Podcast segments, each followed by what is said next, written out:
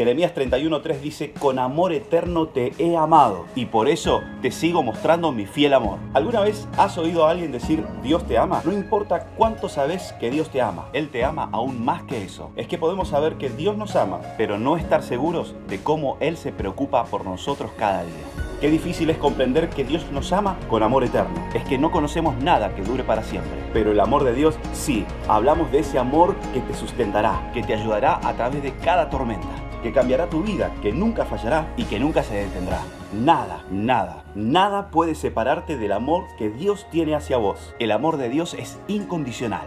Es un amor que hace lo mejor para vos a cada paso, ya sea corrigiéndote o concediéndote toda bendición. Por eso quiero invitarte a que descubras una mayor revelación de su amor por medio de la palabra de Dios y que definitivamente disfrutes cada día de esta verdad. Sos perfectamente amado por tu Padre Celestial.